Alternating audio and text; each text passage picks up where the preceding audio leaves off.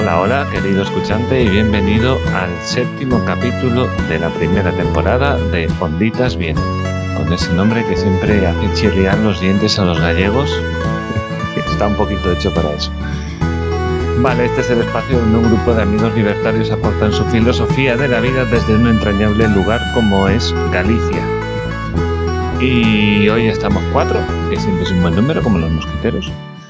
Y voy a empezar a, presentar a la gente que me acompaña y voy a empezar aquí debajo mío según pantalla, por ejemplo, con Ramón, que es arroba Ramón Corujo en Twitter. ¿Qué tal, Ramón?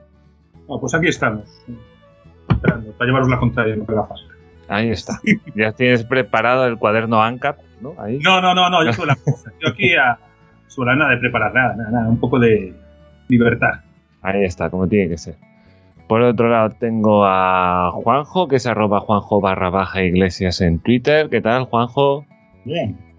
Aquí aprovechando las vacaciones antes de que haya que volver a la rutina. Apurando ahí, ¿no? Sí.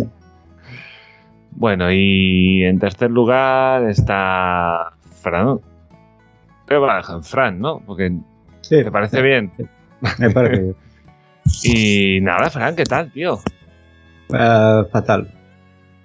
Eh, la, semana, la semana pasada os acordabais que os dije que estaba estresado porque tenía obras en casa.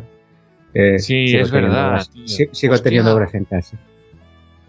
Pero han pasado dos, te recuerdo. O sea, imagínate. si sí, que ha pasado una y llevas dos, dos semanas. Sí, es que llevamos 15 días de retraso de obras. Pero puedo aprovechar para decir que de amigo de defensor de las privacidades de las personas se dedica a buscar fotos en Facebook de los trabajadores que están de baja, ¿no? no me hagas hacer comentarios. No me la líes. No me la líes. Uf, esa no me la sabía. No me la, ¿eh?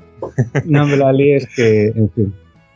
Nada, es que aquí hubo un pequeño rifirrafe con, con, con, los trabajadores y tal. No, es que no puedo ir porque estoy mal de la espalda. Y sí, está mal de la espalda, es, estás qué casualidad que em, eh, ha subido. Hace 28 grados, ¿no? Qué casualidad. Y tal, saltando y cargando con. Pues sí, oye, yo vi documentales de detectives que investigaban, que iban de parte de las aseguradoras a investigar y cuidado, ¿eh? encuentras, encuentras gente que se va a la playa y le da igual todo y sube fotos a Instagram y de todo, les da igual todo. Al final, como, dice mi mujer, las mentiras tienen las patitas muy cortas. Correcto, es una gran verdad. Bueno, pues bueno, yo soy Mario, arroba de barra baja serpientes. Diréis por qué. Bueno, es una cosa muy rara, podéis mirar. Eh, bueno, no es rara, es otro podcast en realidad, pero bueno. Eh, quiero recordar al oyente que tenemos un grupito de Telegram que es tranquilito, de libertarios, pero tranquilito, ¿vale? No, no estamos todo el día hablando del aborto ni estas cosas. Y, bueno, es eh, Uy, se me ha ido la pelota ahora mismo. ¿Es, es oyentes onditas vienen? No. Sí, sí, oyentes onditas vienen. Yo creo que claro. Uf, es que estaba mezclando podcast en la cabeza ya. Uf, son demasiados. Es, es, cuál es el cliente, también tiene su público y muy recomendable también. Nos lo pasamos bien, la verdad. Son un poco más gamberros que nosotros. Nosotros somos gente más seria. No Pero es otro palo, ¿a que sí? Porque aquí no es que en el otro lado la gente no lea, que sí que lee, que lee bastante, pero eh, reciben mucha información de YouTube, están mucho más en la red social de otra manera, entonces su feedback es de otro rollo. pero aquí sois gente que ya, o sea, que os gusta la historia, que os gusta leer la literatura, que tenéis una, cantidad de datos espectaculares y es, es otra ah, cosa. yo creo que hay dos historias. Primero, la edad influye, sois más jóvenes ahí. Y, y después que hay gente más visual y gente más de reflexión. Claro. Y entonces según coincida. Pero bueno, aquí también tenemos alguno que, que ve sus. Sí. Ah, yo me lo paso muy bien aquí también, la verdad. Bueno, vamos allá con, con, los temitas y vamos a empezar con el tema informático de la quincena, que en esto ya sabéis que yo pues sé encender el ordenador, editar un audio y cuatro cosas. Y el primer tema eh, va acerca de Linux libre. Linux, que es uno de los sistemas operativos pues, más usados. Y aquí me, ha notado, por ejemplo, Juanjo, que hace unas anotaciones espectaculares, madre mía, que en servidores o en móviles Android ha alcanzado una popu- popularidad inigualable y es gratis. ¿Cómo es posible? Pero está en Android. Esto no lo entendí. ¿Viste cómo estoy pez totalmente? Es que Android es un Linux. Ah, Ah, Vamos a tener que fíjate. explicar muchas cosas, Juanjo. pues sí, porque... Pero lo primero es decir que Linux es un ejemplo de software, de software libre. Pero Como Archive, ¿no? Y estas cosas. la clave. la- no. Podrías ¿No? hablar de Firefox, podrías hablar Ah. de, de un. No sé, Audacity, por ejemplo. Hay un montón de, de- de programas por ahí que están funcionando muy bien y que cuando investigas sobre ellos, o son software libre o son código abierto. Mm. precisamente aprovechando que estamos de verano los informáticos somos mayoría, pues nos traemos. Bueno, y, y porque este año, eh, o sea, el pasado día 25, eh, Linux, eh, que es, como dice bien Juanjo, el proye- los proyectos emblema de software libre, eh, cumple 30 años, eh, que ya son años. Me parece que fue ayer para los que nos dedicamos a esto y, y, y ahí ya han pasado. El hijo ha crecido, ¿eh, Fran? El hijo ha crecido. A mí, es- yo solo voy a contar esta anécdota. Yo del 95, reunión de informáticos ferrolanos medio locos. Te voy a enseñar esto que igual usas para el año de la facultad. Linux, no, no sé ni qué versión era. Qué fío es eso. Primer año de la facultad coincidí que íbamos en el bus de estudiantes con un par de fundadores del grupo, del grupo de programadores y usuarios de Linux. Hombre. Me contaron lo que era Linux y yo les dije, si no hay videojuegos, si no funciona Office, eso no tiene futuro. Correcto, por eso nunca estuve ahí. Y a día de hoy, pues me gano el sueldo por saber tres cositas de Linux. Oye, pues muy bien.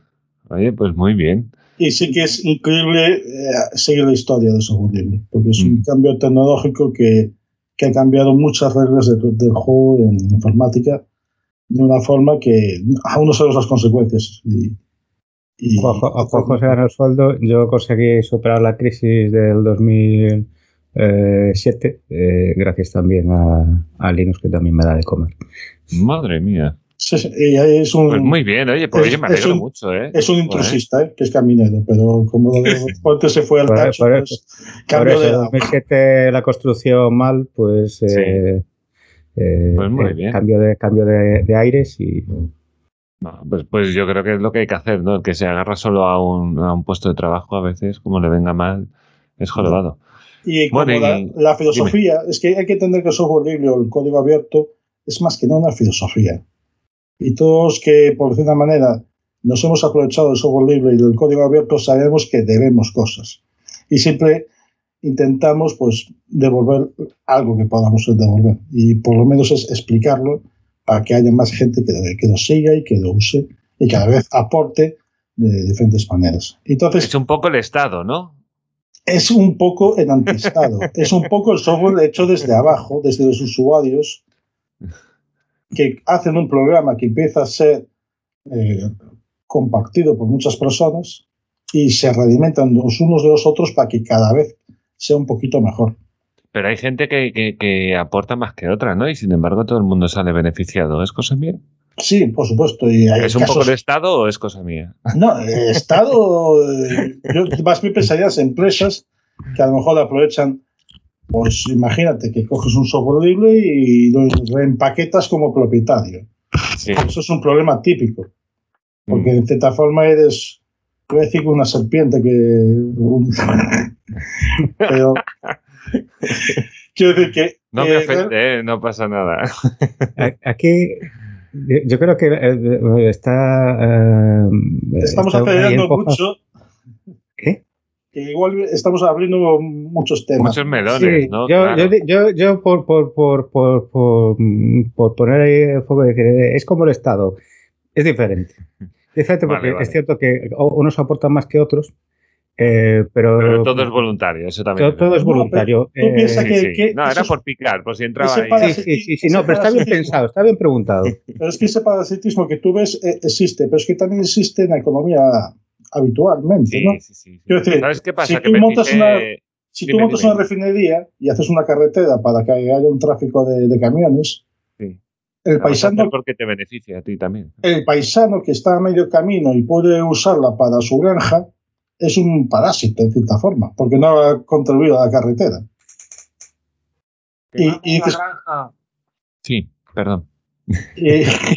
Vamos a sacar las fresas y los hippies. No, todavía no, no, no, no, todavía Pero quiero decir que ese tipo de, de efectos colaterales o beneficiosos o perjudiciales en la economía ocurren siempre. La parte de software libre es que partimos a la base de que eso ocurre, pero que hay que meter incentivos para que tú después estés interesado en mantener ese software funcionando. Y hay dos escuelas, la purista de software libre y menos de la más business friendly o más amiga de, de ser compatible con empresas, que es la del código abierto. Mm, como yo igual divago mucho, pues dejo al experto de la Free Software Foundation a que lleve la, la voz cantante. Ah, sí, el, a ver, sí, eh, antes de entrar en el tema de free software y open source, que son, digamos, los dos grandes conceptos que al final eh, pivotan sobre, sobre unas reglas que son iguales para todos. Eh, es decir, yo es que me acuerdo hace años en una presentación eh, hice una presentación en la que comentaba un poco eh, qué es el software libre para la gente, ¿no?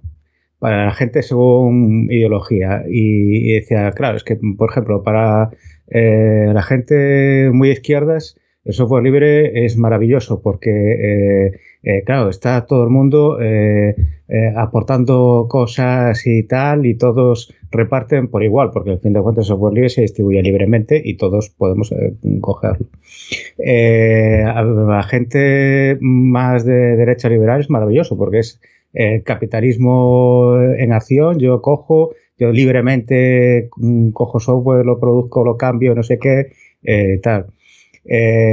Para la gente de espiritualidad eh, religiosa, también es, católico, pues, es maravilloso porque es eh, dar a los demás eh, mm, sin esperar sin esperar recibir nada a cambio. Y entonces al final la conclusión a que llegas es que es una muy buena idea en general. Y sobre esto mismo, ya que estamos en Chavera, también yo matizo eh, matizo con, con, algo que comentaba Eric Raymond, que es uno de los eh, impulsores de, de, la parte open source. Eh, un tío que se dedica mucho a la historia y tal, y es eh, también un, libertario. no sé de qué pata, pero es libertario así en general y, y un poco friki y también defensor de, del derecho a portar armas en Estados Unidos y estas cosas. Eh, y cuando alguien le dice, es que somos libres comunismo y tal, y él responde, eso no, no es comunismo, en el comunismo te pone una pistola en la cabeza eh, para que hagas las cosas y aquí nadie, nadie te está obligando, ¿no? Entonces, por poner un poco el foco, eh, diría que en general a todo el mundo le parece una buena idea. Entonces, pues bueno. Es solidaridad, ¿no? Pura y dura. Sí, sí, es un poco solidaridad, pero también hay gente egoísta que, está en el mundo del software libre y, está solamente por el negocio, lo cual es perfectamente loable y es, y es y, impulsa mucho también eso. Porque tiene un incentivo. Sí, sí, sí. El mercado, hay, el mercado. Hay, empresas de software libre. Yo creo que lo que es importante es, es dar una introducción pequeña de cómo funcionaba el software en sus inicios. ¿no? Tú comprabas un ordenador y tú tenías el ordenador y el código fuente del programa que tú ejecutabas. Se entendía que lo habitual es que el programa era, había que adaptarlo a cada empresa o cada administración para que se pudiera ejecutar, con lo cual nunca se entregaba como ahora un ejecutable que eh, está, si te falla tienes que llamar a Microsoft para ver si te arregla. No, mm. lo habitual en los años 60 y 70 era ver el código fuente y que el administrador de ese sistema informático, claro, hablamos de la época de que había un ordenador para una empresa y, y había mucha gente para que ese ordenador funcionara, no, no es lo de ahora. Esa persona se iba allí al código fuente y lo adaptaba a sus necesidades. Pero cuando la informática cambió a los microordenadores y todo el mundo empieza a tener ordenadores cuando empieza a haber software propietario, donde surgen las primeras empresas, Lotus, Microsoft, que no tienen el código fuente, eso te permiten ejecutar el programa tal como ellos lo definen. Lo cual es interesante, ahí el concepto de, propiedad, y es algo que ha llegado hasta nuestros días, y es algo que discutíamos la, semana pasada al hilo de la privacidad de, de, Apple. Y dice, no, dice, no, tú, tienes, tú no estás comprando algo, estás comprando el derecho a usarlo. Y lo que pasa es que una cosa es el software y otra cosa ya es directamente el cacharro que te metes en el bolsillo. Perdón, que ahí, ahí, vinieron después los problemas de, Windows, ¿no? Con acusaciones de, monopolio y todo esto. Porque todos los ordenadores con Windows. aún estamos en los inicios de microinformática, en los años 80. Ah, vale. Empiezan a ser los primeros MS2, pero realmente hay, hay, un grupo de informáticos de élite, Instituto Técnico de Massachusetts y más universidades americanas, que quieren volver atrás. Quieren volver a la tradición de que tú tienes el programa y tienes el código fuente y tú lo puedes reprogramar para adecuarte a tus necesidades. Es más, compartes tus cambios para que el amigo de otra universidad te lo mejore a su vez. Y es una mejora constante. Hay una historia muy bonita de software libre que es la catedral y el bazar. La catedral es el modelo de Microsoft que te da el sistema operativo perfecto, inmaculado, que abres la caja y funciona. Y nunca funciona bien. Tiene que darte la caja del año que viene y el modelo del bazar, que quiere decir que hay cientos o miles de programas que se copian unos a otros y tú según el mes pues eh, usas un poquito más el otro, el este, te enteras que hay uno parecido, que aquel salieron tres versiones nuevas, pruebas las tres y hay una competencia descarnada para que todas esas pequeñas tienditas, todos esos pequeños programas que luchan para tener su sitio en el mercado, pues sigan creciendo hacia arriba y unas desaparecen y son sustituidas por otras. Y para conseguir volver a esos orígenes de la informática, pues crean todo el movimiento del software libre y definen el concepto de las cuatro libertades, que es el, que son las características que hacen que puedas decir que un programa es software libre o código abierto o las dos cosas. Hay una serie de purismos y de mm. que al final Eso de libertad cero, libertad uno, dos. Sí, hay mucho friki informático por el mundo. libertad cero mucha gente queda yo así Y... Aquí en este caso empezamos en el cero porque los informáticos empiezan a contar el cero. Eh, los programadores de Fortran como yo eh, empezamos en el uno. el... Ella es un caminero. Claro, Entonces, pues tenemos eh, las, las, cuatro libertades, libertad eh, inicial es poder ejecutar el programa eh, eh, como se desee con, cualquier propósito. Y eso es una libertad brutal. Sí, eso y, puede ser usada para bien y, para mal.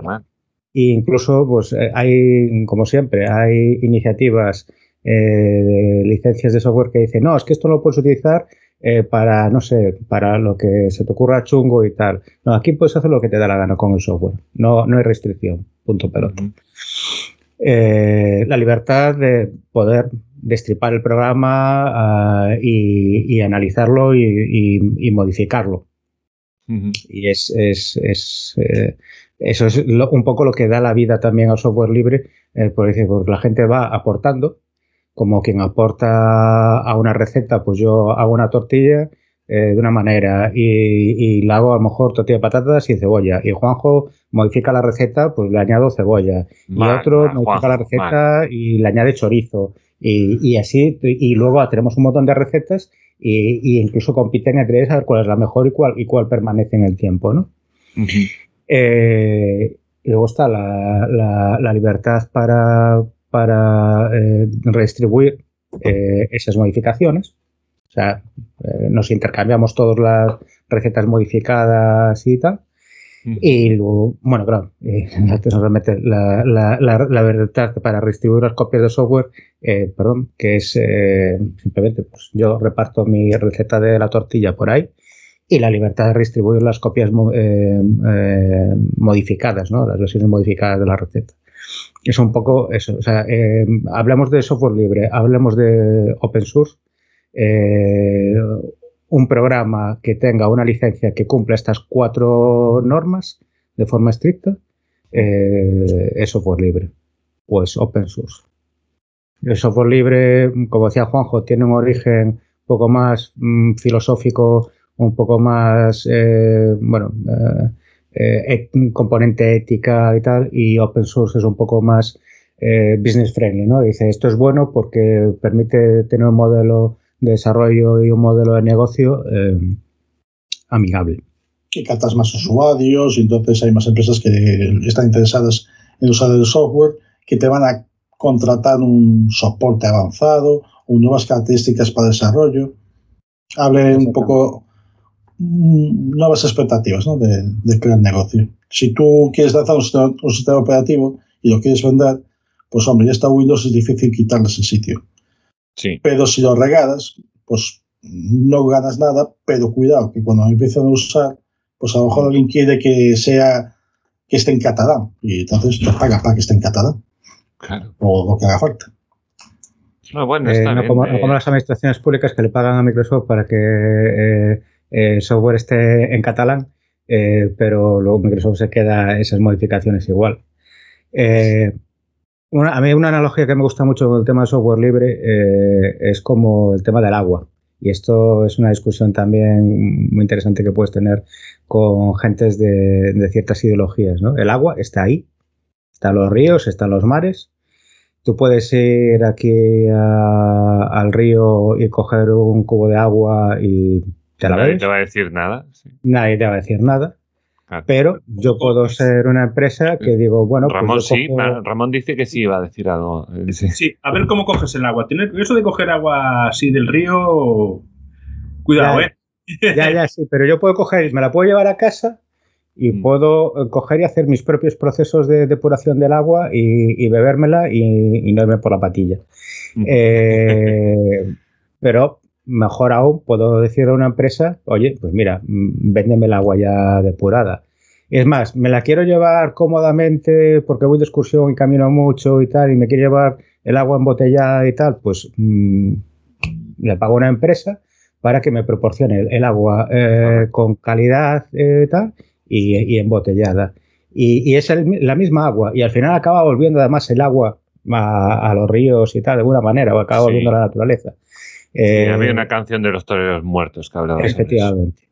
Eh, entonces, eh, al final, pues tienes una economía sobre algo que, que- que está ahí, que es un recurso eh, que está disponible para todo el mundo, pero hay una Hay economía. gente que gana dinero con eso. y gente que ha ido con eso. Entonces, pues sí, se ha regalado pues, eh, Linus Torvalds, que es el fundador del proyecto de Linux. Eh, no se puso el nombre, eh, no, no le puso el nombre al proyecto él.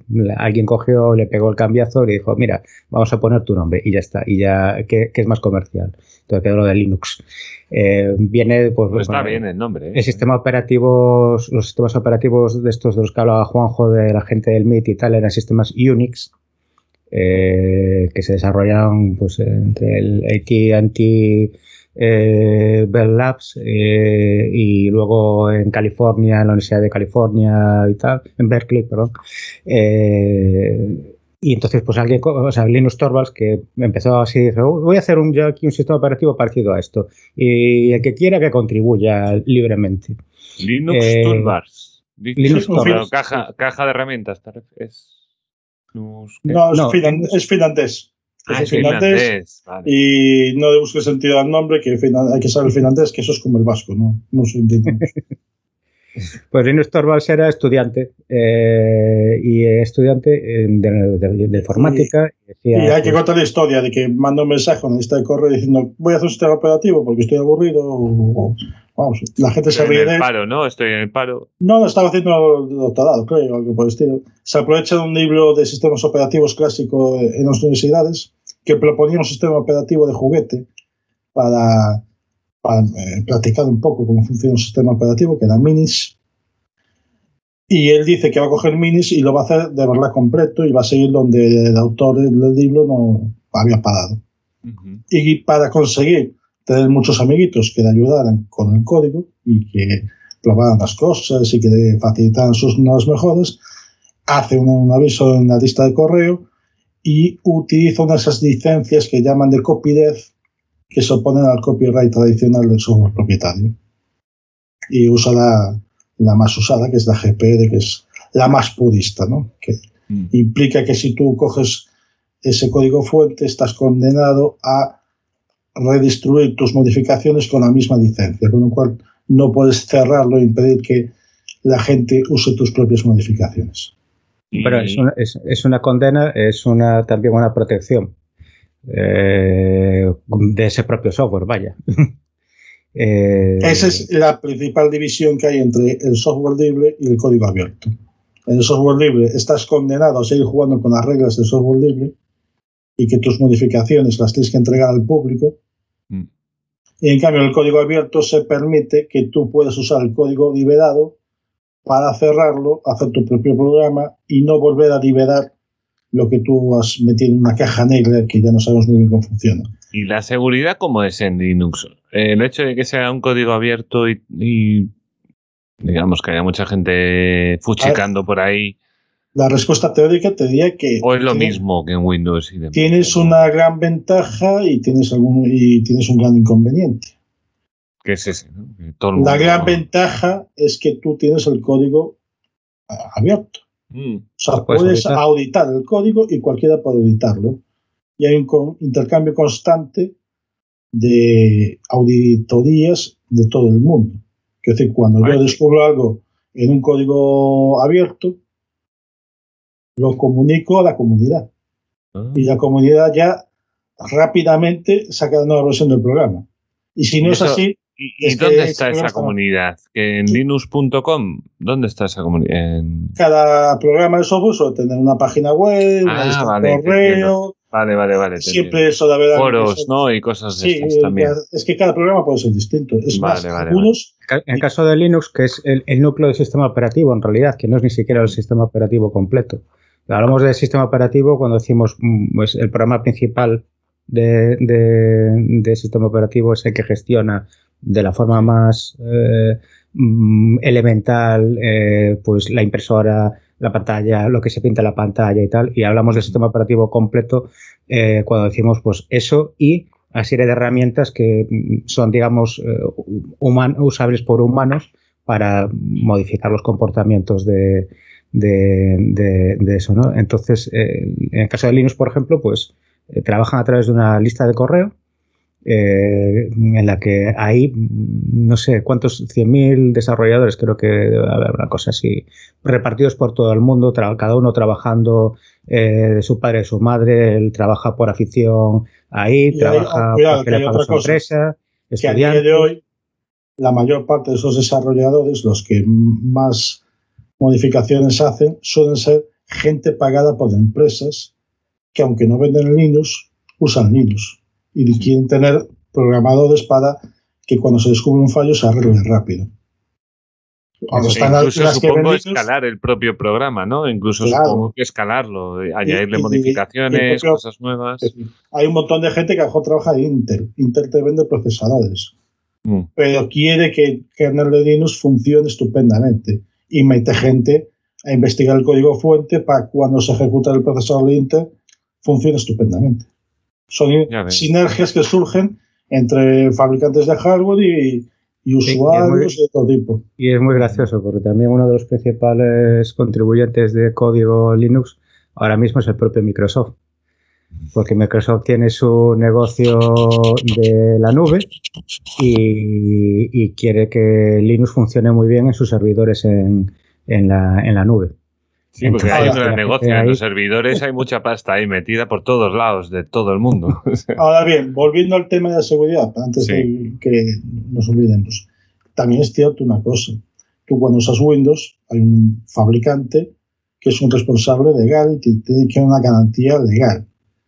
Aunque cuidado, que esto no es lo de una cosa física, es software. Y al final acabas con una licencia de uso que cuando la des, la garantía de Microsoft hay que darla. ¿eh? Que, que no es a mí me falla, no te dicen, hacemos lo que podemos. Y se hacen actualizaciones de seguridad cada seis meses y todo esto. Sí, bueno, Tú, yo creo que Microsoft de todas formas sí que mete pasta en, No, no, en no. actualizar, en Ah, Ya de hoy Windows. otra cosa es que se responsabilicen, pero bueno, en eso tienes razón, pero bueno, que Ya, digamos que- a día de hoy Windows es un excelente sistema operativo. sí, va como Dios. No, no te voy a criticar por eso y, podría defender cosas de Windows que hacen mejor que Linux y al revés. Y al final lo bueno es que haya opciones. Pero lo que quiero decir que el concepto de garantía no tiene que ver con un ordenador que si falla el disco duro te lo tiene que cambiar. Y tener- no. Allí pone que tienes un derecho de uso y, y que si falla, pues pues tienes que esperar y a ver si te lo arreglan en dos semanas según el nivel de incidencia. Cuando vamos a software libre, habitualmente lo que tenemos es una licencia que eh, re- rechaza todo tipo de responsabilidad. Que tú ejecutas el software libre y es tu responsabilidad de ejecutarlo y no le pides consecuencias legales a nadie que en la licencia viene que no existen. Bueno, tengo que decir también que Microsoft eh, tuvo sus problemas en el pasado en el tema de los videojuegos, que en eso sé un poco más. Con el tema de los mandos y tal, tenías después mandos gratis, no sé, tuvieron una Sí, liada sí, no, no, más sí. gorda que Dios. Si hay una larga Por historia. intentar a hacerlo contar, demasiado bien, se la metieron por todos los lados, también te lo digo. todos cansamos y, y al final es cierto. Lo que quiero decir que con software libre es el usuario el que se va a tener que enmendar el problema. Como Aunque, pues, aunque aunque- puedes tener una empresa que te diga, bueno, yo te garantizo eh, que te, te voy a estar vigilando, revisando y, y retocando el software para que siempre eh, funcione lo mejor posible. Y a día de hoy una empresa de ese sería Red Hat. Red Hat es el mayor fabricante de software libre o código abierto que existe y te da pues ese soporte de, a nivel empresarial de si hay un fallo en el kernel de Linux, se comprometen a que en X horas haber una solución. Y tú pagas por cada servidor. Estamos hablando de, de tal, pero bueno, cada uno tira para su lado, ¿no? Ahora, por ejemplo, Mm. un gran problema que hay con esto del software libre son, lo tiene John Deere, la fabricante de tractores. No sé si habíais oído hablar del tema. no, no, No, no. conozco el problema ese. Sí, pues ahora cada vez los, bueno, los, ordenadores- los tractores son ahora como naves espaciales, ¿no? O sea, Sí. hay mucha tecnología y tal. Entonces el firmware y, y el software de los, ordena- de los tractores, eh, John Deere no quiere que lo, tra- que lo modifiquen los usuarios. ¿no? Y- Oh, Sí, sí, ahí el tema tal, porque le dice, no, es que es una licencia de por vida, claro, pues que hay tractores John Deere de 100 años que todavía siguen funcionando, ¿no? Los tienen Sí, ahí sí. O sea, es una, su, su venta era de que duraban toda la vida, y es verdad, o sea, son durísimos. Y ahora, claro, eh, tú los ves, bueno, un tractor un poco normal te puede ir a los 120 de, de ahí para arriba, un tractor potentillo, ¿no? son caros, son caros. Son caros, pero bueno, también es una nave espacial, ¿eh? O sea... Sí, sí. No, yo trabajo, eh, tiene, tiene un tractor que parece que no, pero No, no, es, es- por dentro los ves, son, una- son naves espaciales y tal, y más conexión con los aperos también tienen su ordenador, bueno, historia. Y, y ahora tienen el problema ese de que no quieren que los usuarios quieren, como digamos, blindar y en, están en Estados Unidos en juicios y en problemas por eso.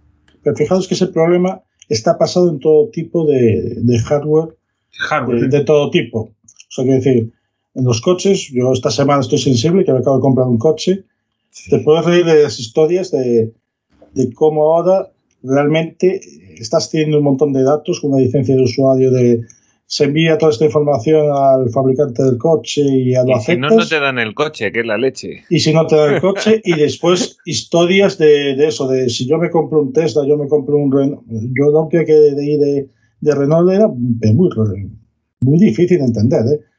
Eh, compran un, un coche eléctrico de Renault bueno compran dos o tres de desguace de liquidación y tiene el problema de que juntando el juntando un coche y las baterías del que está menos tocado quieren hacer un coche que funcione, ¿no? Lo típico. pues, Ir al desguace y a ver si doy montado uno que, que pueda Y pasar. luego lo coche. revendo y gano pasta. ahí. Pues el problema es que las baterías están estupendas. Las abrieron, miran el- la capacidad, todo estupendo.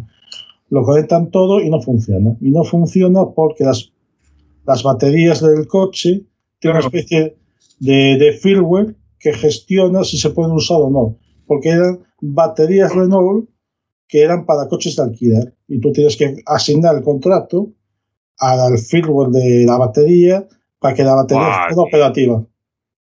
Y entonces, lo peor de Pero todo es que tío. ¿Qué lo peor de todo es que quiero decir, date cuenta que estos son cosas que ha liquidado Renault en los desguaces. Sí, sí.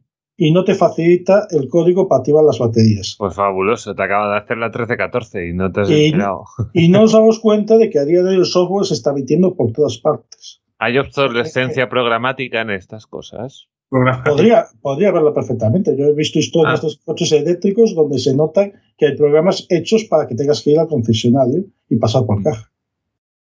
Sí, ¿no? Entonces ya sería una estafa.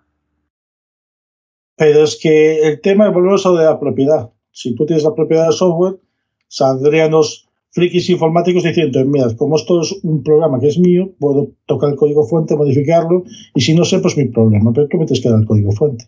Y tú que no, Pero- y yo que no tenemos ni idea, pues decimos, ah, Ya, pero podéis buscar, una, buscar a un amigo que sí que tenga idea y una vez que tiene el código fuente, tunearlo. O entre mil y pico, pues mandáis a tomar la paseo a Renault. No, si, algún día tengo un coche eléctrico, te llamo. Y, No lo y a ver qué podemos hacer ahí. Lo no que- sé, lo que- tunearlo electrónicamente. O, Lo que o tengo sea. claro es que juntas usuarios de coches y pasa lo mismo que con usuarios de ordenadores. Allí salen cosas que nunca nadie había pensado. Es la definición de un hacker.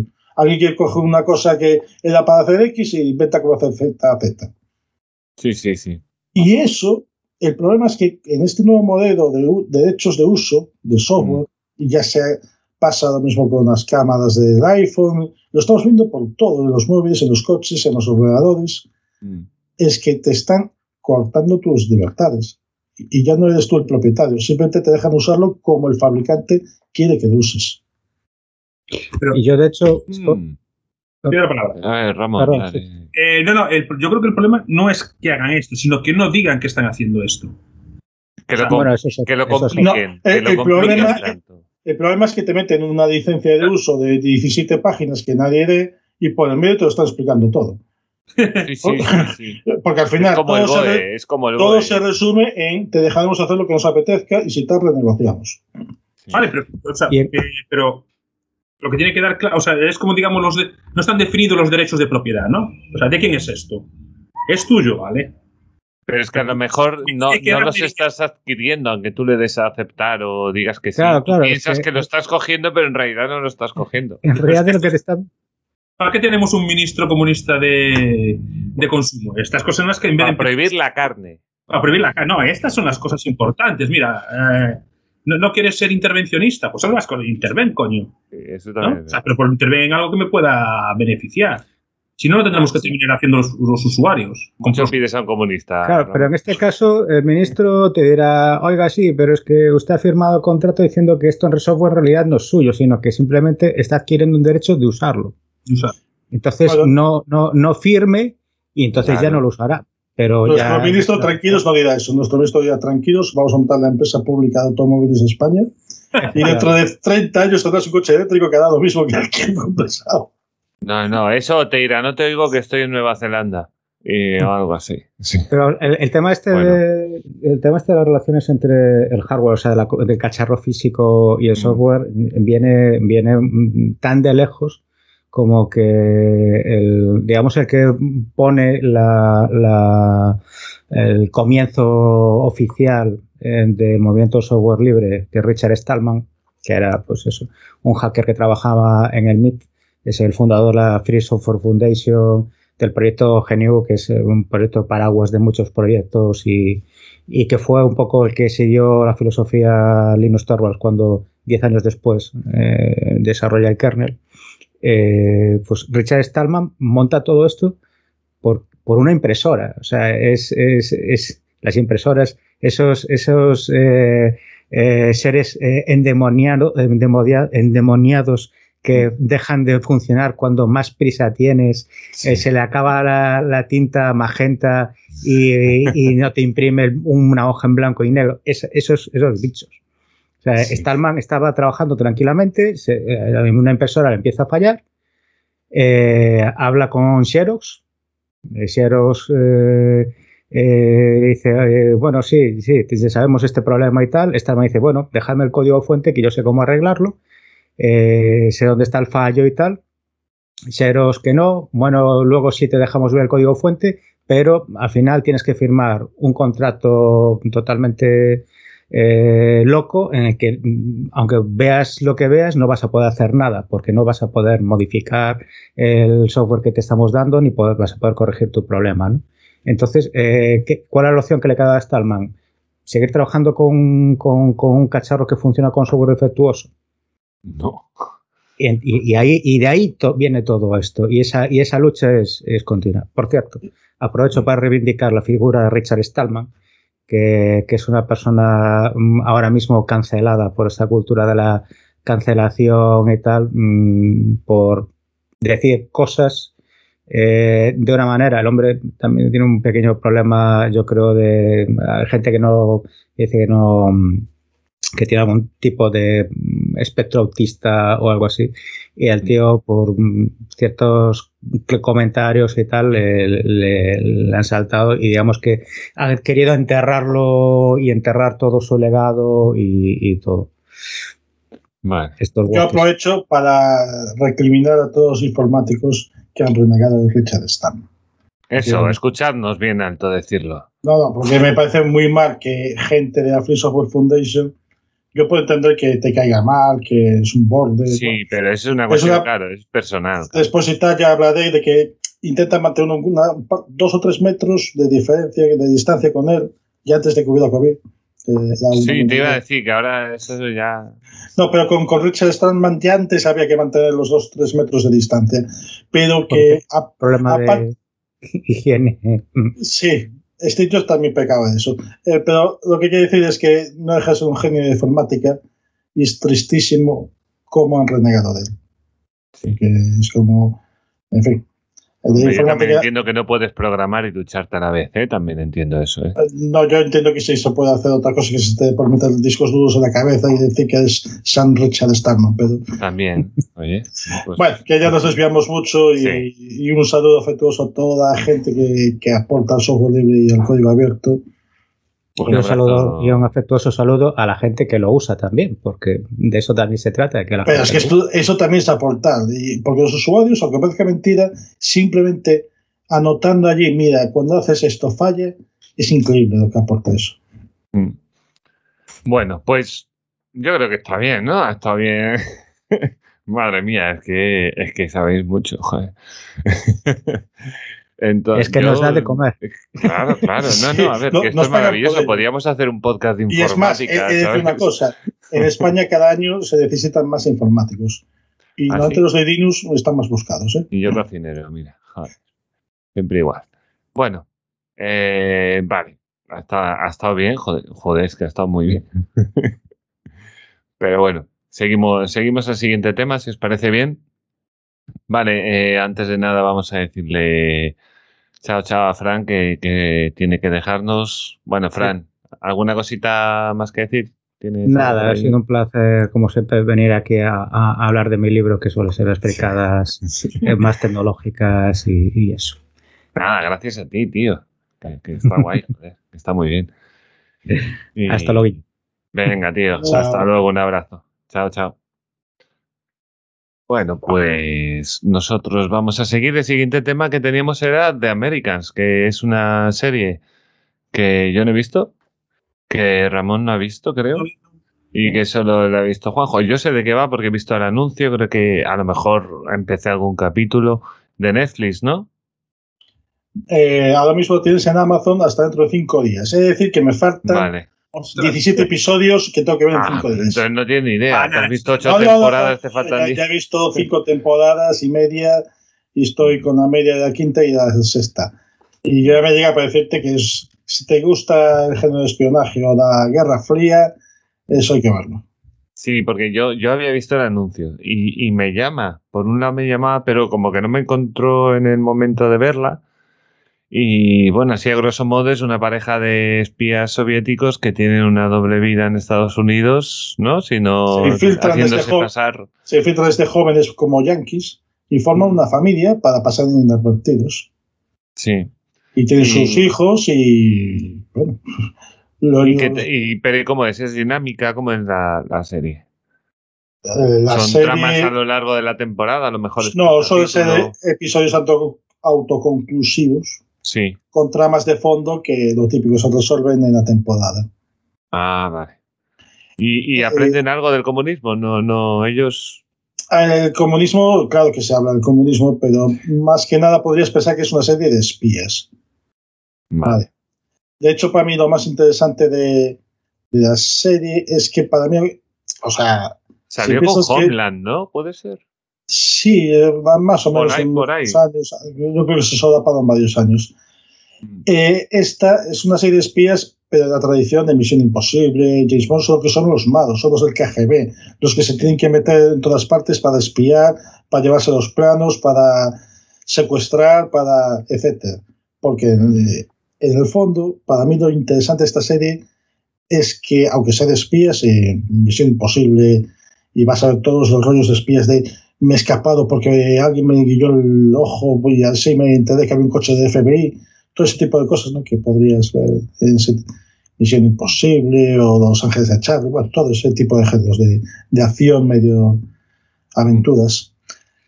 El tema es que a mí me recuerda también un poco a Breaking Bad, porque en el sentido de que los personajes es la clave de la serie. Porque, por cierta manera, son buenas personas Mm. Pero son tíos del KGB cerrados y muy, y muy fanatizados. Y la lían. Y la lían cuando hay que liarla. Y son capaces de hacer cualquier cosa si la misión lo pide. Claro, claro. Entonces, aquí es donde sí que entra el comunismo, ¿no? De cómo para... Porque creen que en el comunismo, creen que la Unión Soviética es superior, que al final la humanidad vencerá y todo este tipo de tonterías. Sí.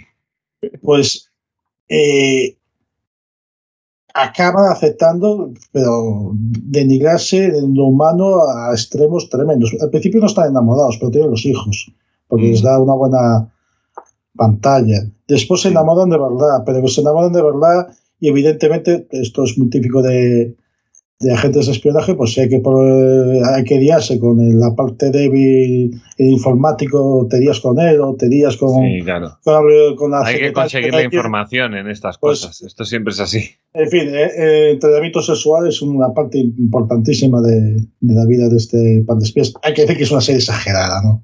Sí. Ningún espía podría hacer lo que hacen estos. Esto es como un James Bond que trabaja todas las semanas. Sí, verdad.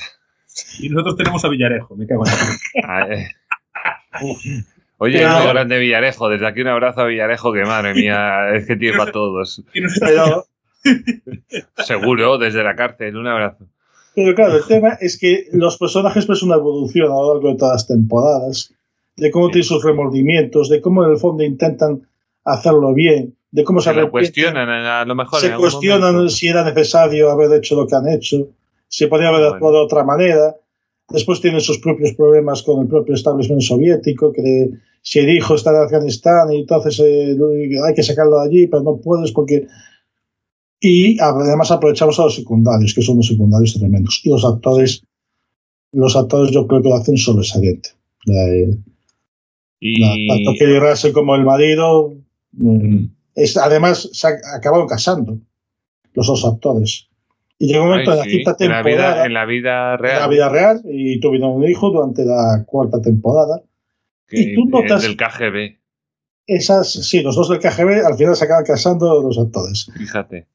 Y tú notas cómo eh, ese trabajo de actores, de que hay un momento que, que eh, a mí me. Bueno, el problema es que tiene una hija y la hija se confiesa, bueno, no se confiesa, se lo cuenta al, al sacerdote de su congregación y entonces tiene un problema porque el sacerdote lo sabe todo. Mm. Pero no lo pueden liquidar porque transponen a la hija, entonces tienen que hacerlas de Dios. Sí. Pero lo de esto es un spoiler, no debía haberlo hecho. Pero Sí, vale, lo déjala ahí, déjala ahí. ¿Dónde está? no, lo que ¿Dónde quiero decir es que al final el, el sacerdote desaparece. Vale, vale, donde- pero déjala ahí. No desarrolles el tema porque si es un spoiler, no sigas contando Vale, no como sigue. Déjalo ahí. No, lo que quiero decir que, que hay un momento donde entran diferentes personajes, pero de verdad que nos hemos cargado al sacerdote. Mm. Y ellos, no, no, de verdad que no. ¿Cómo íbamos a hacer eso? Si, si lo apreciamos, lo queremos y con locura. Se va ese personaje, entra hija, pero de verdad que os lo habéis cargado. No, no, que, que no, que te digo yo que no.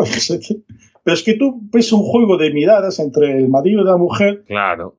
Que te que dice muy mucho más que las palabras. Claro, claro, claro. Y yo, y yo creo que esa escena se prepararon muy bien, porque hay un momento que quedan solos y entonces el marido desconfiado se gira a ella y dice: "¿Tú ¿La has crees que- matado? ¿Tú crees que igual nuestros compañeros de Eritrea han hecho algo? Ah, pues muy bien. Una cosa chula de la serie es que está inspirada en, en hechos reales. Sí, parece increíble. Es lo que. Sí, tío. Es lo que decía. Eh, obviamente, James Bond no puede trabajar todas las semanas porque acabaría quemado a, a la tercera misión. Seguramente. Pero en este caso sí que ocurrió en la realidad que la Unión Soviética infiltró rusos como americanos, que eh, la idea era que empezaran a trabajar en administraciones o, o en sitios donde tuvieran acceso a fuentes de información. Claro. Y ahí tenemos historias de que, la verdad, durante 10, 15 años, pues una gente que trabajaba en no sé dónde, pues mandaba sus informes a la KGB todas las semanas. Era la, la- la secretaria de qué presidente de, de Alemania. Era. De Alemania Occidental era, era, una, era una un activo del, del KGB. La secretaria del presidente de, de Alemania. Y bueno, ahora Joder. tienen, ahora tienen directamente comprados a, a alguno en Gazprom, pero bueno, ya. Sí. Ahora se va por otros lados, sí. A ver, es el espionaje y tenemos que darnos Sí. cuenta de que todos lo usan y todos lo practican y todos lo hacen. Y Y evidentemente todos intentan llegar hasta donde pueden, oye. y los mejores espías nunca son los Bond, que esos no creo que existan mucho los villadejos porque cuando sales en el periódico estás acabado. Sino que a lo mejor siempre te Lo de Villarejo es muy gordo, ¿eh? Ojo. Uf, lo de Es Villarejo. que ha grabado todo, pero ese hombre iba grabando todo. Iba de compras, iba grabando. O sea, no lo entiendo. Este es Ha como. grabado todos. Sí, después No. es, noti- es noticias aquel americano que, eh, que iba grabando todo, que lo colgaba en la red, ¿no? Eh, había así un, pues habrá 10 años o así, que empezó a grabar sí. toda su vida para tenerla guardada, para el futuro poder hacer estudios a partir de ahí y tal. Y, y viene, joder, yo también lo hago, macho. Sí, hombre. Hombre, hubo, hubo una pequeña oleada de gente que se ponía cámaras en casa para hacer grande, gran hermano en YouTube, así en su casa. Y dices tú, bueno, sí, Sí, pero por decirlo de manera, un buen espía no Sí. puede hacer información pública. Tiene que hacerla solo dirigida a sus jefes para que Mm. tengan una ventaja sobre el estado contrario. Bueno, a veces yo creo que también es una buena estrategia, ¿no? Eh, eh, darte una imagen como de, de buen americano, no sé qué, fíjate, triunfador y tal, y después la estás metiendo doblada por el otro lado. Sí, pero ese es el mundo de los agentes dobles. Aquí también hay varias sagas de agentes dobles. Y eso es otro subgénero todavía muy interesante. Y de hecho, Sí. aquí hay dos temporadas donde hay agentes dobles. Bueno, pues muy bien, serie súper recomendada. Me has dejado ahí con la, con la cosita, ¿eh? Sí, ahora caduca en Amazon. Yo creo que esto forma parte de las movidas de plataformas. No, la tengo, la tengo en Plex. Y me parece que está volando series de Amazon que se están yendo a Disney y, y al revés, algún Netflix se mete algunas. Ya sabes, cada año irán cambiando. Sí, supongo. Eh, ¿Ibas a decir algo, Ramón? No, no, no, no. Vale. Vale, bueno, pues eh, os dejo elegir. ¿Qué queréis? La, la siguiente y última noticia, si vamos redondeándola ahorita. ¿El bebé de Nirvana que demanda Nirvana? ¿O los trabajadores en Inglaterra? Que escoja Ramón que... Venga, sí, es lo que- Lo te has podemos- tenido que comer ahí 40 minutazos de Linux. le- Nos da tiempo las dos porque lo del Bed Nirvana yo creo que lo despachamos rápido. O sea, que demanda a los padres, que fueron los que en aquel momento tenían la patria potestad. Mm. ¿No? Sí, Y- bueno, la historia es que el bebé que sale en, eh, en el disco Nevermind se llama. Nevermind. Eh, exacto, que sale el niño ahí delante del dólar. En un disco, no, en el disco, por favor. ¿Cómo? No es un disco cualquiera, es el disco. Ah, es un disco. Hay muchos discos buenos, siempre lo digo. Y, y bueno, pues ese bebé, pues ahora 25 años después, no, 30 por lo menos, yo qué sé, pues ha decidido demandar a, a la discográfica, deduzco, no me acuerdo exactamente, porque piensa que, que esa foto que le hicieron eh, es pornografía infantil. Mm, Yo no, yo no lo veo pornográfico. O sea, es que es, el, el Miguel, el Miguel Y Ángel- se, y se benefician de la comercialización de la explotación sexual. Vamos, yo creo que ahí no había connotaciones sexuales, aunque hubiera un desnudo, como no lo hay en el, en el David de Miguel Ángel o en. Bueno, iba a decir la, la, la maja desnuda, pero ahí sí que había connotación sexual. Sí, ahí sí que hay sexual. un poco, un poco. ¿Sabéis lo de la, que era la, la baja vestida y la baja desnuda, no? ¿Cómo? ¿En qué, perdona? El, el- el- el cuadro- los cuadros de la maja vestida y la maja desnuda. Sí, En teoría sí, son- es un poquitín más pequeña porque es- iba una delante de la otra era para eh, subir y bajar. La baja vestida sí. se levantaba y tal. Bueno, era lo- el, el pitch que tenía en aquella época, ¿no? Era, que- Los reels. el, el OnlyFan el OnlyFan de la época. Y ahí, en, ese, en ese cuadro sí que hay connotación sexual, pero en otros, en un desnudo no tiene por qué haber connotación sexual. Es que eso es de, de, de- de la morali- moralismo este, no sé, de... Pero Bueno, ¿qué ese disco, pero ese disco, por ejemplo, como dice la noticia, ha, si- ha sido re- reeditado con la misma portada. Es que Eso a día de hoy ya es otro disco. se podría reeditar con otra portada el disco, porque, claro, ento- eh, está reeditando el mismo disco. El disco no solamente es lo que va, el vinilo es todo. Es el disco. Claro. Sí, es todo, es la caja, es el, Es- el librito, es todo. Claro, claro, es todo. Entonces, si tú haces una reedición o, ve- o vendes otra cosa, que es lo que hablábamos antes, Pero el tema es si están ganando dinero gracias a la explotación de, de un no hay- yo creo que ahí no hay connotación sexual. Desnudo es. No. Yo, la verdad, Yo tampoco, pero bueno. estoy revisitando la portada, aparte de darme cuenta que ha salido hace 30 años Sí. y te, haces mayor cuando te das cuenta que eso tiene 30 años.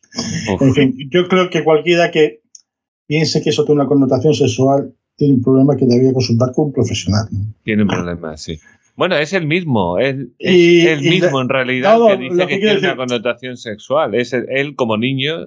Como, Ya, ya, pero ¿qué quiere decir? Que, que que en el ofende caso, 30 años en el caso del niño ofendido de 30 años, esto es Sí. una mierda de habitual. Aunque Sí, claro. leyes que permiten que una persona tenga unos privilegios, en este caso, como salió en esa portada hace 30 años, pues ahora están negociando una indemnización. Correcto. Me gustaría ver lo que digan los, los abogados de la parte contraria, porque le van a salir por ese lado. Si tú te autopercibes así, es tu cosa y nadie puede entrar ahí. No me vengas a mi claro, o sea, si lo estamos por un lado vendiendo, no, es que yo me percibo así y tú tienes que tal, ¿vale? Vale, tú te percibes así y yo te respeto y te trato de esta manera, que tú quieres. Pero a ver la contestación, porque claro, dices, es que yo lo considero, bueno, lo consideras tú. Ya, pero Sí, claro. Eh, Eso por desgracia, nuestra sociedad está avanzando a un ritmo de no, yo es que me está, me ofende que vayas con una camiseta que dice eso. Sí. ¿Eh? Si Pues Bueno, ya sabéis, ahora, ahora no sé, ahora no puedes sacar una foto y que salga un crío. Pues eso, si te ofendes, pues Como vete a cosas, no, que los pedófilos, digo, hombre, no habrá fotos de niños en internet para los pedófilos. Joder, anda que no hay fotos de niños, joder. Pues no o sea, eh, tú no puedes sacar una foto y publicarla porque Ah, dicen, no, que hay niños, digo, que ya.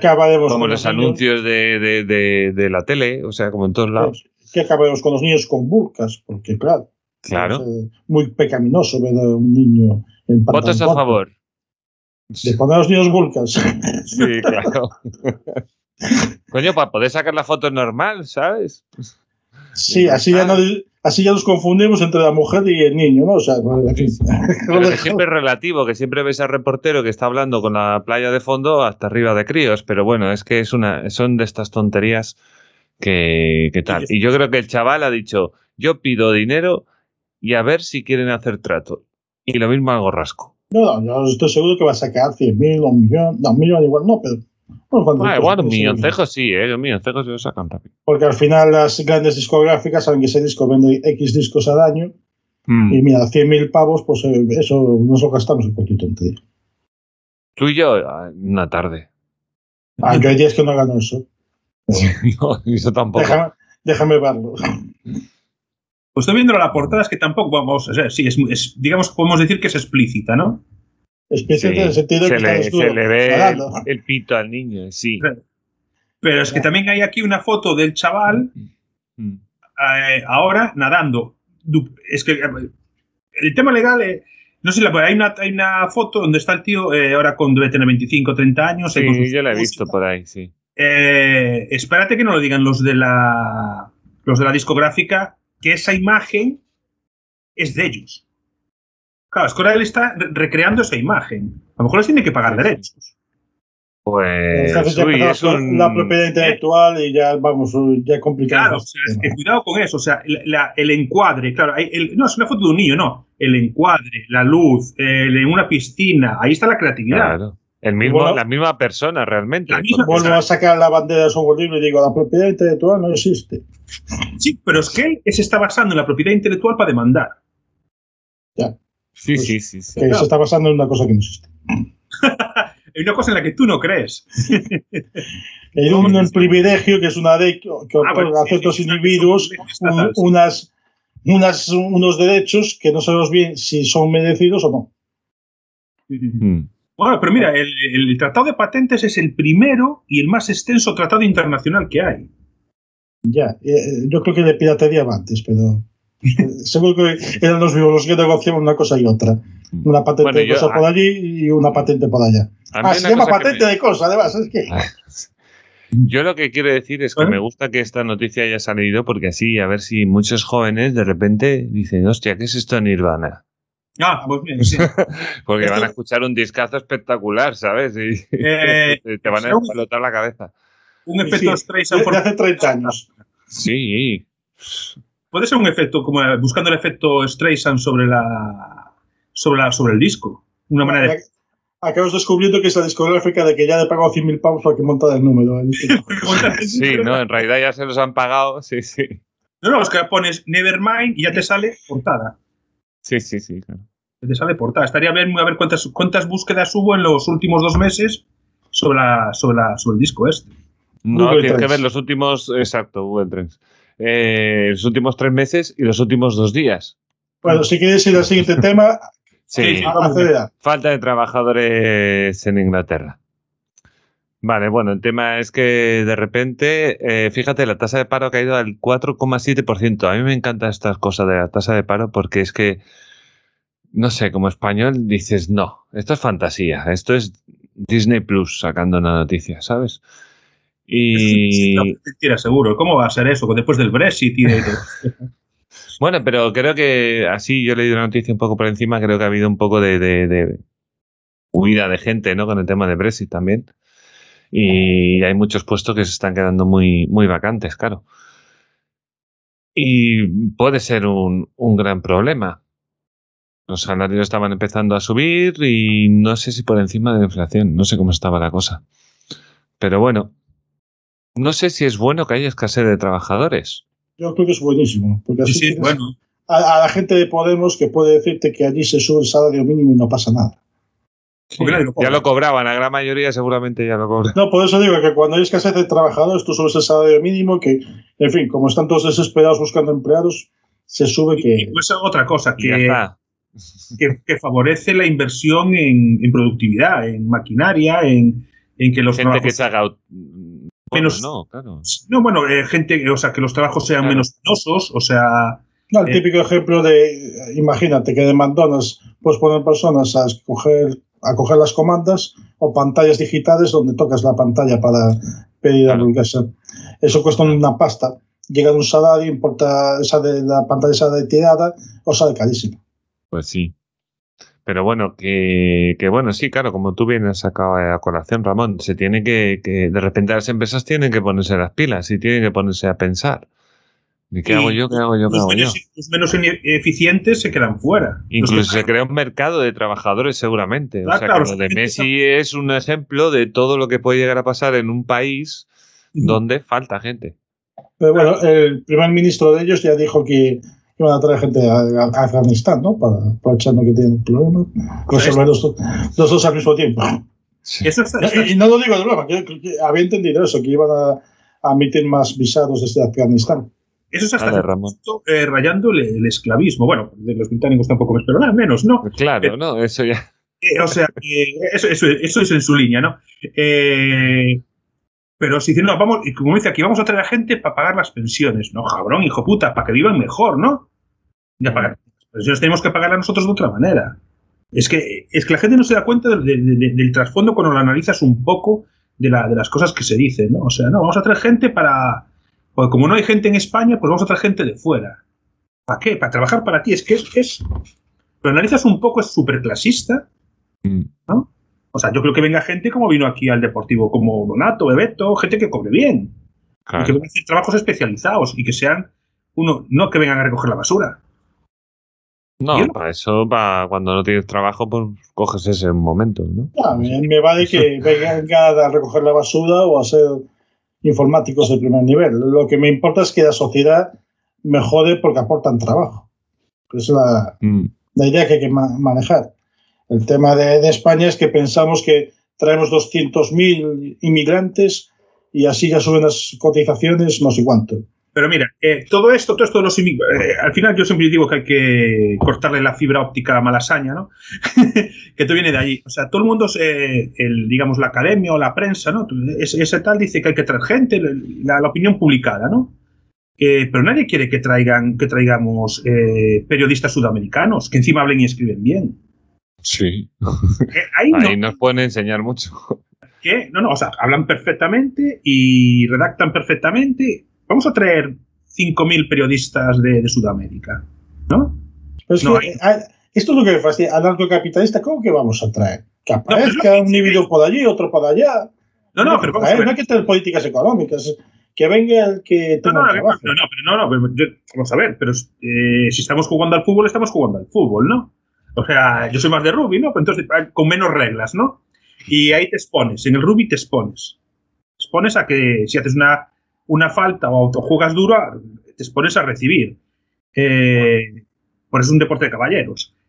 Eh, pero ya que estamos, eh, están diciendo que hay que traer gente para repoblar España, vamos a, vamos a traer periodistas. ¿no? Hombre, es que yo creo que la política, dentro de lo que nos gusta, ¿no? Pero una, la política adecuada cuando necesitas traer a gente es a través de ofertas de empleo, es que no queda otra. O sea, no tiene sentido que tú cojas a la gente y la traigas, pero si a, lo mejor no los necesito. O sea, a, lo mejor el sector que me falta es el de camareros y me estás trayendo enfermeras, tío. ¿Por qué me traes enfermeras y sigo teniendo el mismo puto problema? Joder. Es que eso es socialismo. O sea, las claro. las cuotas que hace la, la administración bueno, es, una, es una paranoia, o sea, es que es eh, imposible, o sea, imposible traer nadie legalmente. Hablas con gente, en el campo, ¿no? Hablas con mm. gente del campo y es imposible traer a alguien legalmente. Mucha burocracia y mucho papeleo y mucha bueno, Hay unos ejemplos bastante buenos en Almería, ¿no? sí, claro. Decenas de miles de eh, personas de Europa del Este o de Marruecos que trabajan tres, seis meses cada año en las huertas de, fresas y fresones. Qué bueno que luego van rotando, ¿no? A medida que van avanzando, van moviéndose. Que, eso funciona bastante bien y los sindicatos están muy integrados, garantizan una serie de condiciones. Pero eso es lo típico. Ahora tienes unos empresarios que quieren hacer unas cosas y se ponen de acuerdo y unos trabajadores que buscan unas garantías laborales hay una conflictividad y se busca una forma de hacer. también hay gente, es que hay gente que, yo que sé, que tú dices al campo, bueno, pues que, en el campo a lo mejor tú en el momento de que tengas que ir a recoger, tienes que estar 12 horas al día, tú no puedes estar 8. O sea, no puedes tirarte X tiempo para recoger las cosas, tienes que ir a toda hostia. Había oído un documental en, en Radio Nacional que entrevistaban cómo funcionaba una granja de estas de fresas y, y tenían todo kilometrado de en tal mes necesitamos un tercio de plantilla, tal mes necesitamos el 100%. Eso es todos los años igual, eso tampoco... a, esta hora hay que empezar a recoger la fresa porque es cuando ya, se, ya hay luz, pero tampoco tira mucho el sol. A esta hora hay que parar porque ya tira el sol y no se puede trabajar. y evidentemente no, no, quiero decir que no haya un montón de piratas que tengan gente en malas condiciones. En todos los negocios pasa. Porque quiero decir que decenas de miles de marroquíes, rumanas, búlgaras, búlgaros y rumanos y de todo tipo de personas que se ganan dignamente españoles, una buena cantidad. Españoles, el documental de aquí daba a entender que casi no había ninguno. Oh.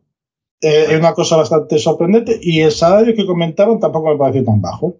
os comento dos casos que conozco. Eh, aquí, en, aquí al lado, en, al lado de Lugo, hay unas plantas, se ven desde la autovía, cuando vienes de Lugo para Coruña, unas plantaciones de arándanos en invernaderos y son sobre todo eh, polacos, polacas, gente polaca, que vienen a hacer, vienen en unas cuadrillas ya, digamos, especializadas y vienen a... Y que conste que explicaban por qué casi toda la gente era mujeres. ¿eh?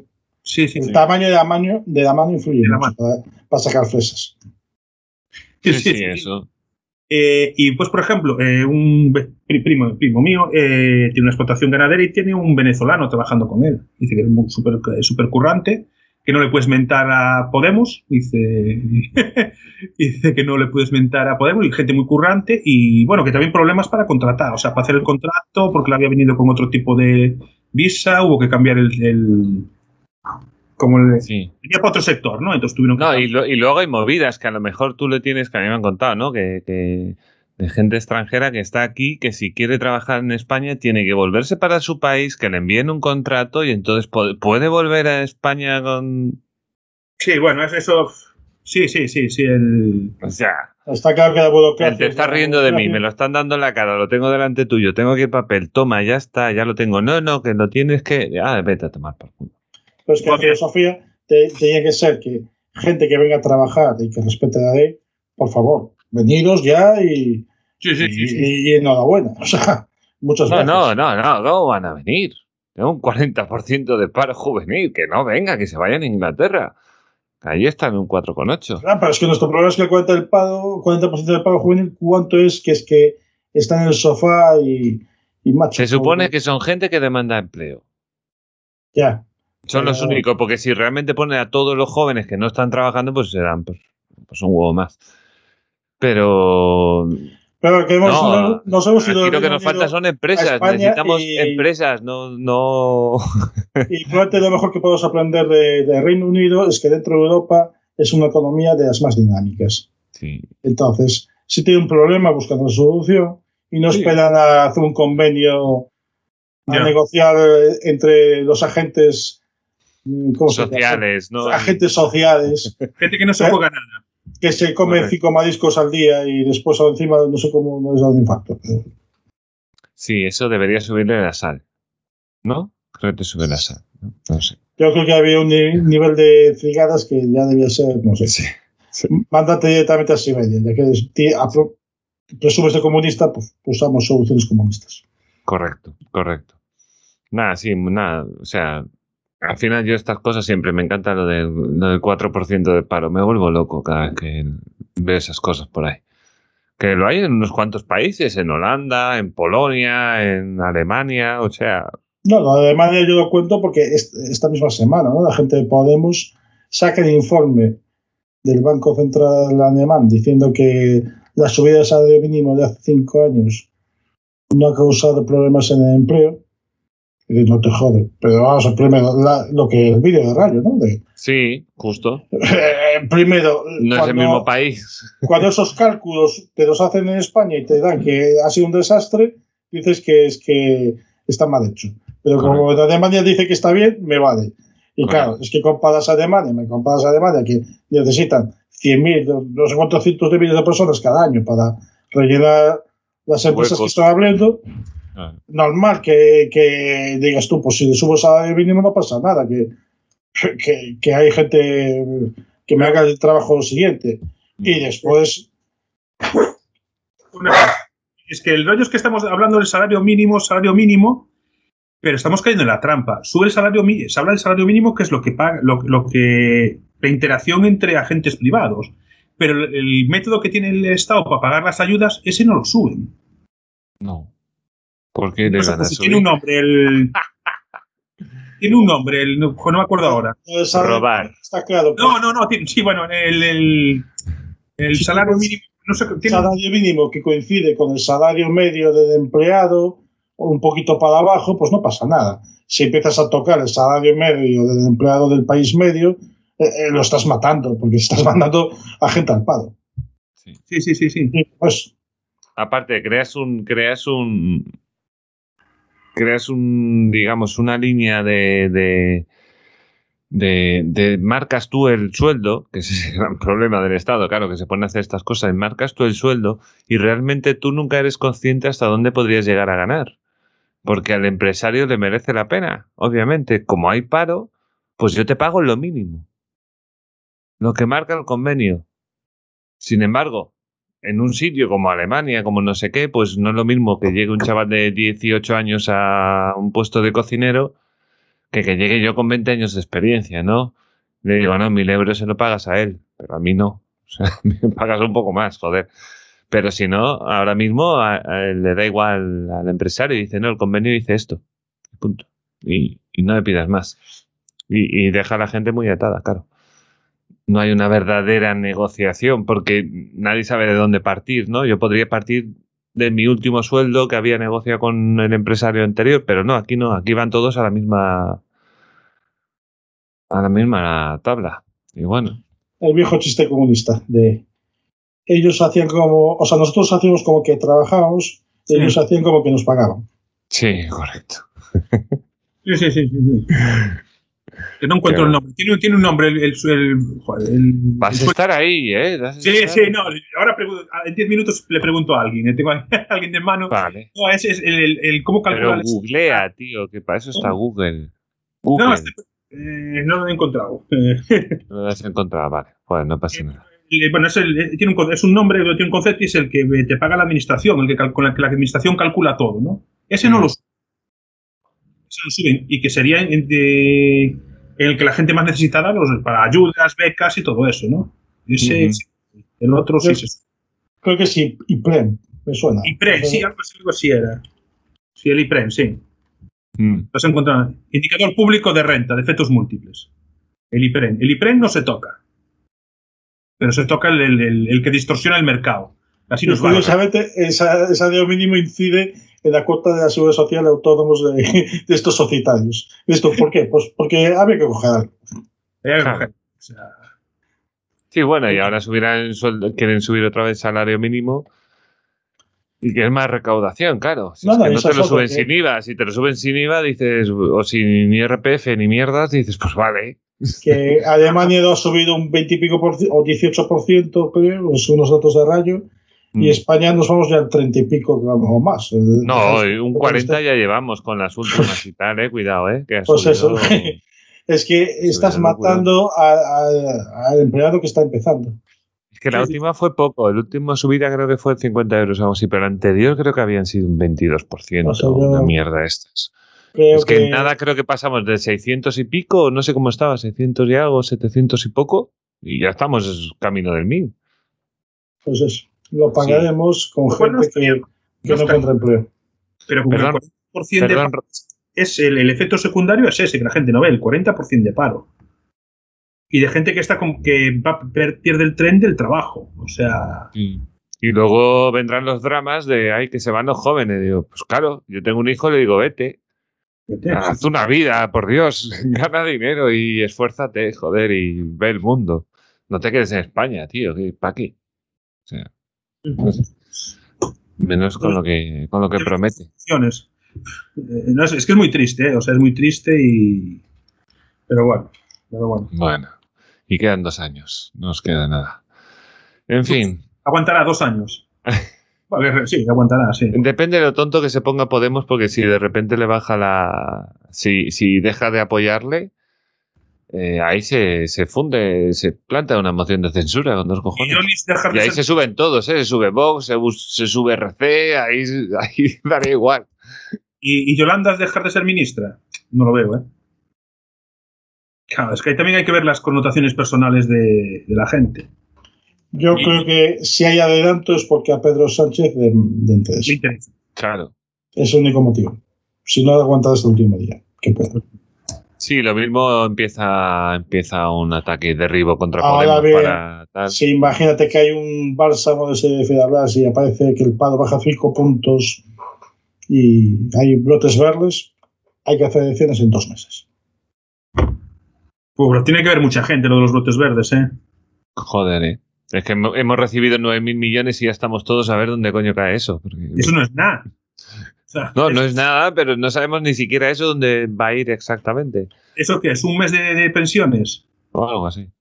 Algo así, o sea. Que No, no, no es nada. Algo así está. Ya me dejáis deprimido. Bueno, voy a ver The Americans. Sí. Te quedan 5 días, acuérdate. Son Pa, está. temporada por día. 75, 75 episodios, 5 días, Creo que son de una hora o de esos de medio, medio 30 minutos. 50, eh, 45 minutos. Ah, bueno. Es una hora que. eh, A mí es un metraje que me gusta. 45 No, y aparte es autoconclusivo, tipo, vamos, que hay una cosa que se resuelve en la temporada, pero cada episodio tienes una amiguita y, y acabo ahí. Qué guay. Bueno, pues ya dejamos al querido escuchante con el. con la serie de Americans. Dejamos a Ramón con la serie de Americans también. Y agradecemos al escuchante que llega hasta aquí, por supuesto, por su santa paciencia y demás. No sé qué canción voy a poner después. Estoy improvisando mucho. Bueno, eh, voy a despedirme de mis Una de. Tijuana. Hay que Hostia, Nevermind sí, es ¿eh? una opción. Y si no recurre a Es los que, estoy, me- 80, es que estoy metiendo canciones gallegas, claro. Entonces no, no sé si habrá una versión de alguna. De... Hostia. bueno, pues, a ver, lo mejor, esto es una Dale, lavadora. Ramón, me lo manda. Esto es una lavadora. Esto es una lavadora que es lo más parecido al niño dentro de la piscina, pues el niño dentro de la lavadora. Mm, sea, bueno, está Ramón ahí haciendo No, labores no, de estoy investigación. no me suena que haya ninguna. Lo mejor Versión en gallego, ¿no? en gallego una. Y no, no sé, no sé. Bueno, investigaremos, no pasa nada. Bueno, Podía correcto. Bueno, eh, Juanjo, ¿Qué Nada, tal? encantado. Me lo, ¿alguna paso cosita más? me lo paso muy bien con tanta buena gente. Sí, se pasa bien la, la tarde, la verdad.